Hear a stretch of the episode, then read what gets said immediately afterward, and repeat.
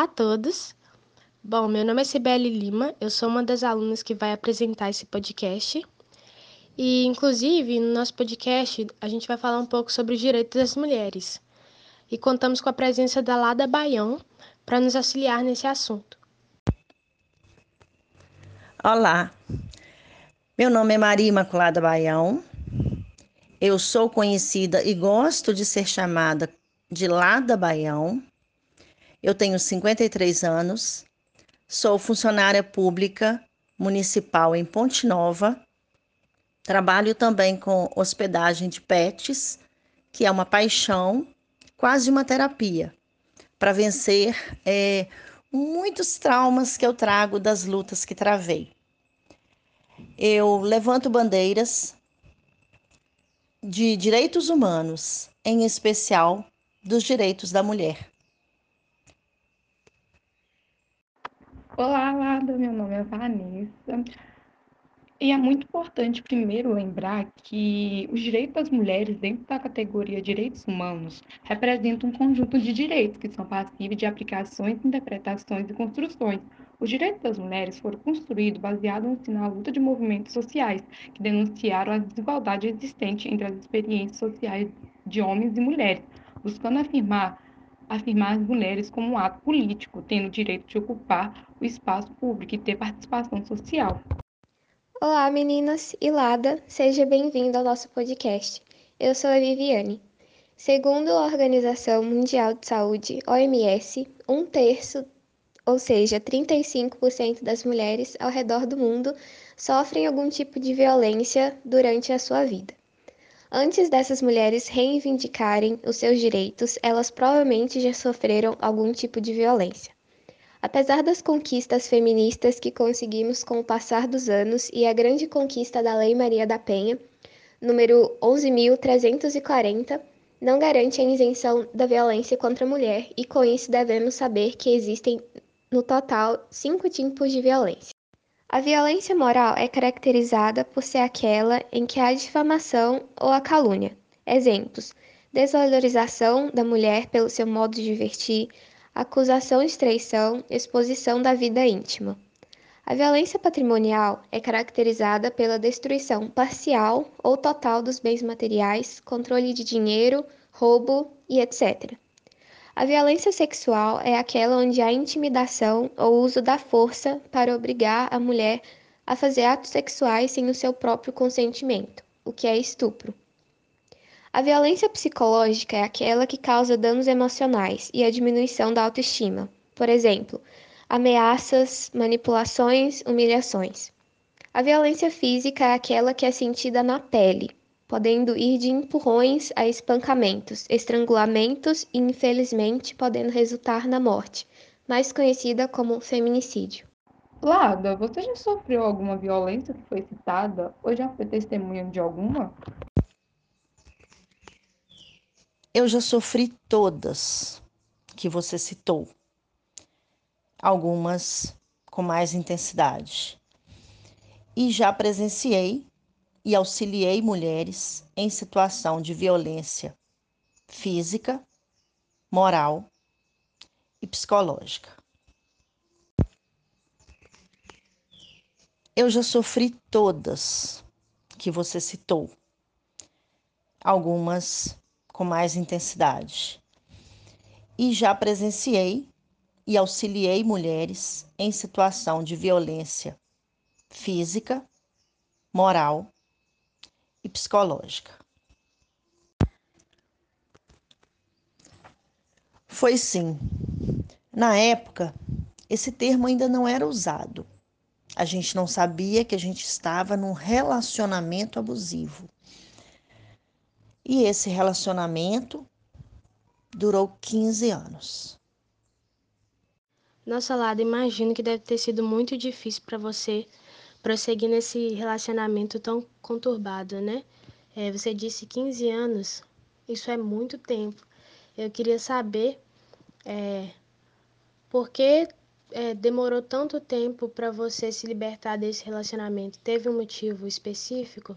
Porque eu sei que muitas mulheres, né, é, muitas vezes continuam no relacionamento conturbado por causa dos filhos ou por causa da condição financeira. Então eu queria saber por que demorou tanto tempo para você finalmente se libertar de um relacionamento abusivo. Sim, foram longos anos. Mas hoje eu olho para trás e vejo que a Lada que eu sou hoje é porque eu trilhei tudo aquilo. A gente não, não, não tem lembrança boa, mas a gente tem que tirar um aprendizado daquela dor. É, o meu maior obstáculo era a dependência financeira. Então, a primeira vez que eu tentei, eu ainda dependia financeiramente, é, eu me abriguei na casa dos meus pais, que ainda estavam vivos, e vi que ia ser muito difícil. Então, eu recuei e tentei conduzir a situação da melhor maneira. Consegui convencê-lo, entre aspas, a me deixar trabalhar e após ter um emprego, eu me senti um pouco mais forte. Mas eu só tive coragem mesmo, eu só tive força mesmo, por incrível que pareça, foi quando entrou uma mulher na vida dele. Pode parecer muito estranho, mas foi a chance de pular do barco.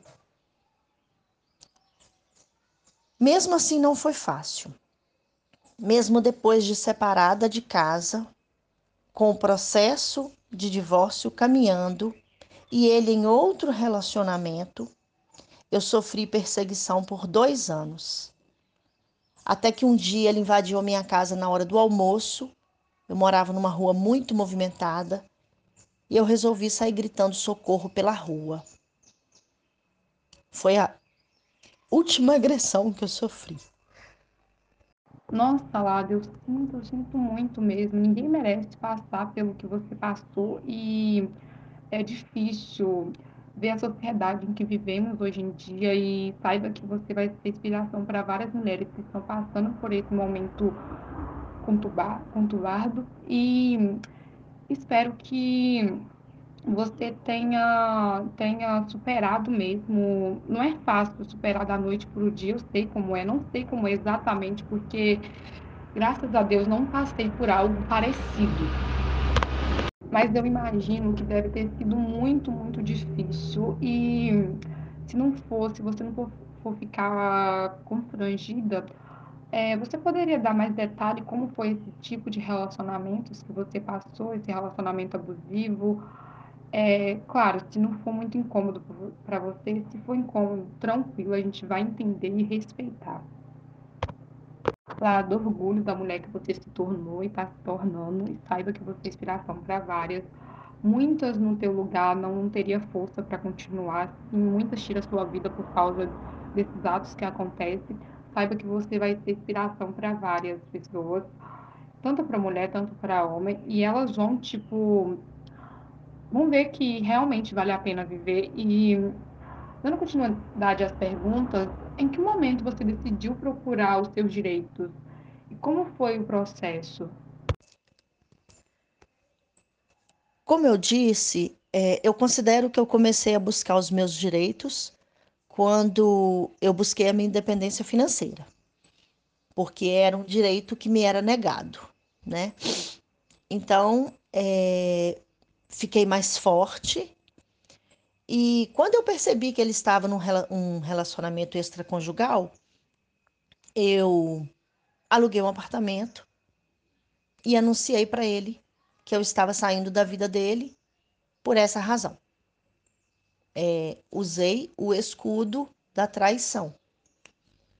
Porque todas as vezes que eu tentava argumentar a violência que eu sofria, ele fazia outra violência jogando a culpa em mim, que ele fazia porque eu causava isso nele. É outra violência.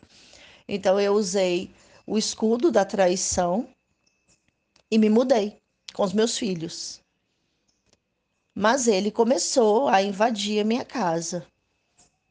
E eu tentei uma vez, fazer uma denúncia e foi frustrada.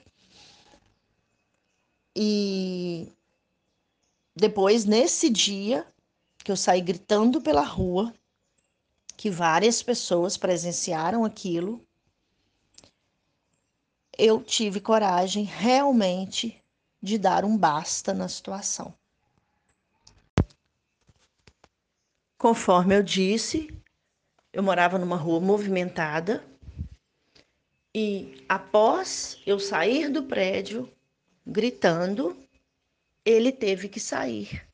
Então ele foi visto por todas aquelas pessoas. E foi a primeira vez que ele se sentiu intimidado de dar continuidade à, à perseguição que ele fazia comigo.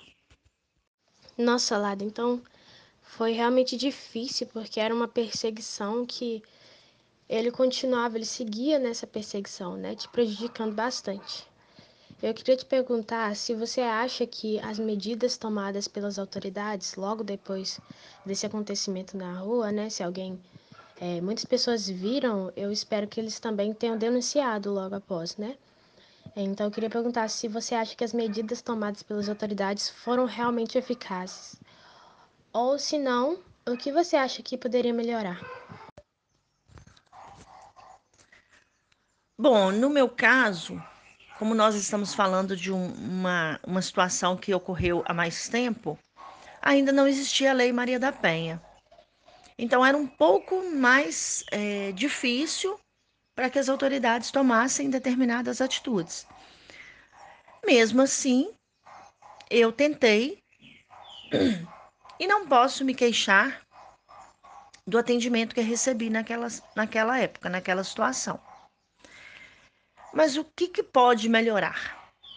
É, já melhorou, né? Ter a criação da Lei Maria da Penha, mas o que eu acho que realmente precisa melhorar é o papel da sociedade. As mulheres, elas precisam ser sempre mulheres. A mãe, a irmã, a tia, a avó, a amiga de um homem que bate em mulher, ela precisa ter empatia. O vizinho precisa ouvir os gritos de socorro da mulher e agir. Porque quando a mulher se separa e arruma outro namorado, ou se a mulher trair, o vizinho vê. Mas se a mulher pede socorro, o vizinho não escuta. Então, o que eu acho que precisa muito melhorar, precisamos de políticas públicas, sim, mas precisamos principalmente do papel da sociedade. Sim, Lada, eu concordo. A sociedade é o grande problema. As pessoas possuem muita falta de empatia. Às vezes elas veem pessoas, mulheres, que passam por abusos em seus relacionamentos, passam e sofrem violência e se calam, ignoram, finge que não escuta, finge que não vê. E isso é repugnante. É, como você disse, foi há muito tempo atrás e não tínhamos a Lei Maria da Penha, e mesmo assim a justiça foi boa, você não teve o que reclamar, ainda bem.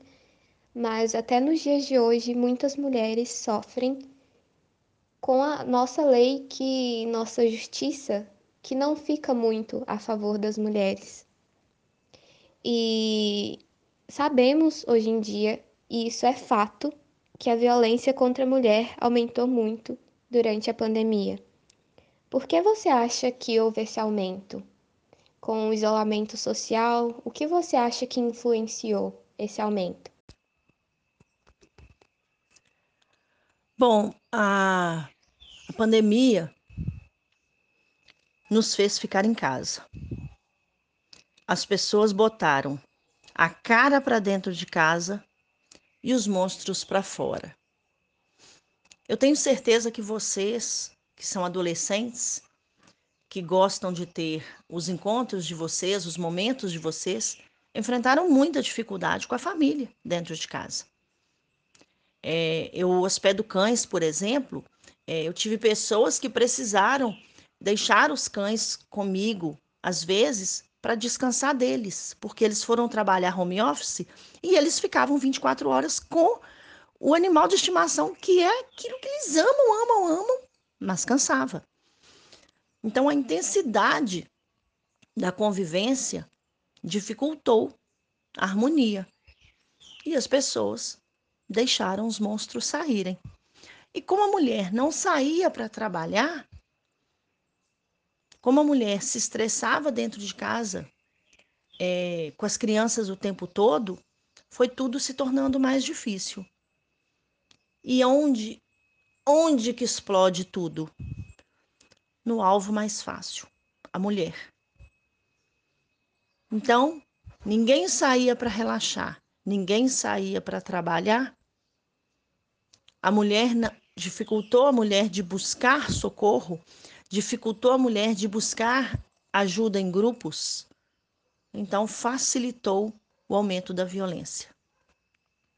Realmente, Lada, é triste pensar, né, que a convivência excessiva com a pessoa que você tanto amou pode acabar te trazendo más experiências, pode acabar te fazendo muito mal. É, agora, para encerrar né, o nosso podcast, já estamos encerrando nosso podcast. Eu vou fazer a última pergunta para você. Eu queria perguntar se você acha que com esse aumento, é, esse aumento né, da violência na pandemia, pode trazer mais destaque a essa pauta e deixar as pessoas mais conscientes quanto a isso. Bom, se pode trazer mais destaque à pauta e conscientizar mais pessoas, eu não sei. Eu sei que deveria. Porque eu só acredito na diminuição da violência contra a mulher através da desconstrução do machismo. Enquanto existir uma mulher que justifique a violência contra uma outra, a humanidade não caminha.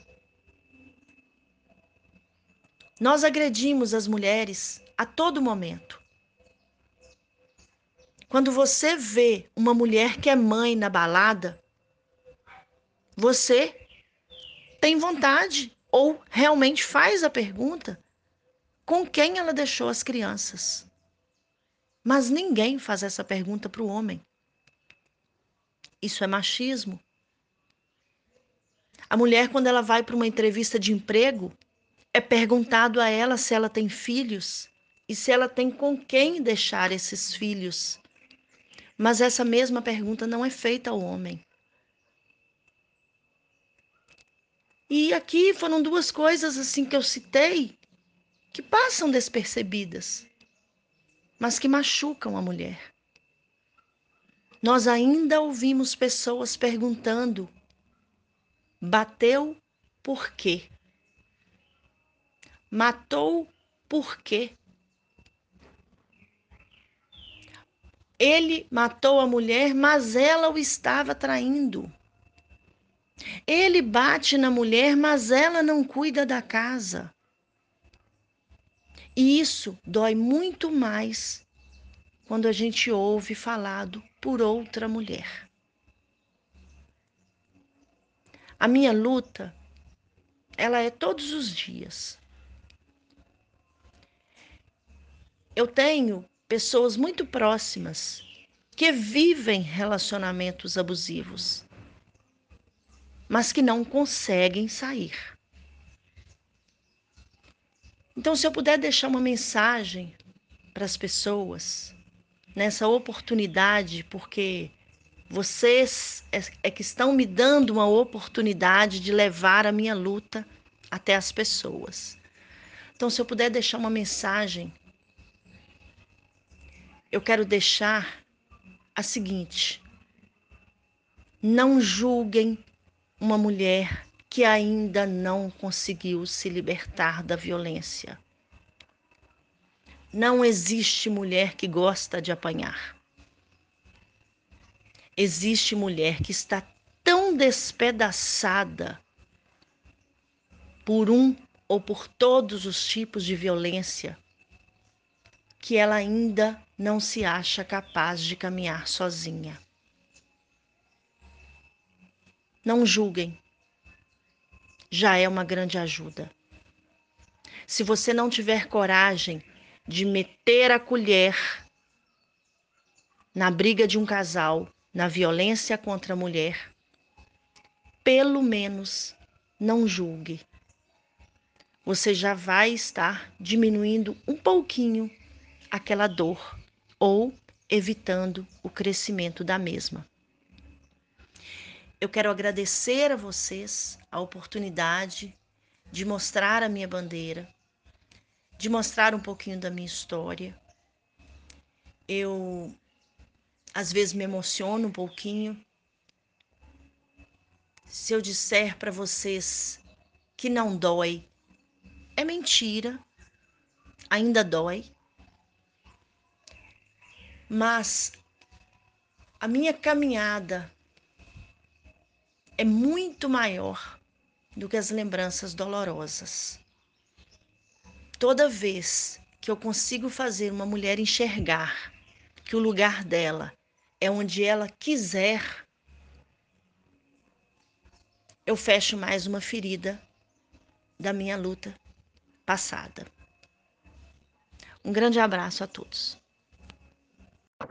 Então, galera, chegou o fim do nosso podcast. Espero que vocês tenham gostado. Primeiro, eu queria agradecer a presença da Lada, da Cibele, da Viviane.